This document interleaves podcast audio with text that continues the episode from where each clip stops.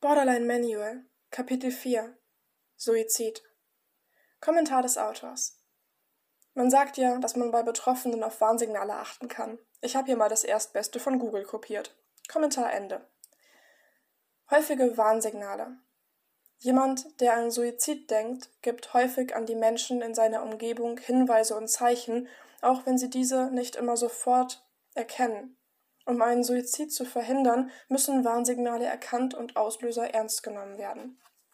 Die folgende Liste beinhaltet Zeichen, die Menschen geben könnten, wenn sie sich verzweifelt oder überfordert fühlen. Diese psychischen Veränderungen und Verhaltensweisen lassen darauf schließen, dass eine Person über einen Suizid nachdenken könnte. Es ist wahrscheinlich, dass eine suizidgefährdete Person mehrere der Zeichen setzt und nicht nur eins oder zwei. Dennoch ist jeder Mensch unterschiedlich und es gibt keine allgemeingültige Vorhersage, wie jemand handelt. Psychische Veränderungen. Große Veränderungen im Schlafverhalten, gewöhnlich zu wenig Schlaf, es kann aber auch zu viel Schlaf sein. Energieverlust. Verlust des Interesses an Körperhygiene und am eigenen Äußeren. Gewichtszunahme oder Gewichtsabnahme. Verstärkt kleinere Krankheiten. Verhalten. Vermehrter Alkohol- oder Drogenkonsum bis zu Alkohol- oder Drogenmissbrauch. Rückzug von der Familie sowie von Freundinnen und Freunden.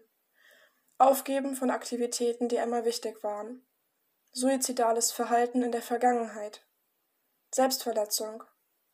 Regelung einer persönlichen Angelegenheit, zum Beispiel das Testament schreiben oder das Verschenken von Sachen. Schreiben eines Abschiedsbriefs an geliebte Menschen. Uncharakteristisch Risikobereitschaft, äh, uncharakteristische Risikobereitschaft und Leichtsinnigkeit. Unerklärliches Weinen. Emotionale Ausbrüche. Erhöhte Reizbarkeit. Verbale Anzeichen.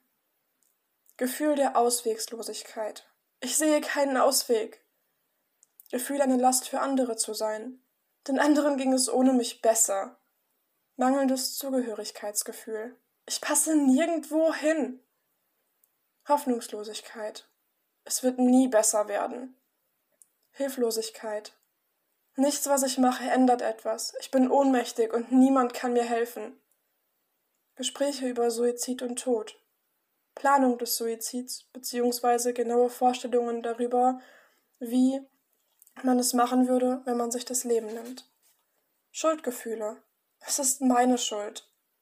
Ausflucht. Ich kann es einfach nicht mehr ertragen. Einsamkeit.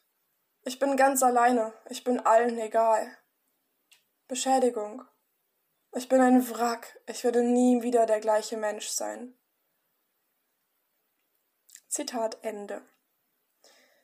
Ich persönlich finde ja, das sind sicher Warnzeichen, aber ich habe auch schon Abschiedsbriefe geschrieben, einfach weil es gut getan hat.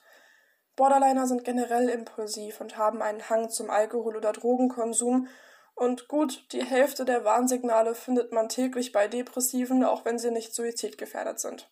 Es ist also nicht so einfach, das zu erkennen. Außerdem passieren Suizidversuche auch in Momenten des Impulskontrollverlusts Sie sind dann zwar ernst gemeint durch das impulsive Verhalten, aber eher weniger durchdacht und führen meist nicht zum Tod. Kommentar des Autors. Für mich galt da immer das, was ich den Ärzten gesagt habe, wenn sie mich fragen mussten. Wenn ich sterben will, dann setze ich einen Schnitt an der Innenseite meines Oberschenkels. Oder am Arm, aber senkrecht. Alles andere ist kein Suizidversuch, sondern ein dummes Versehen. Und damit war das Thema in den meisten Fällen durch. Kommentar Ende. Tipps für Angehörige.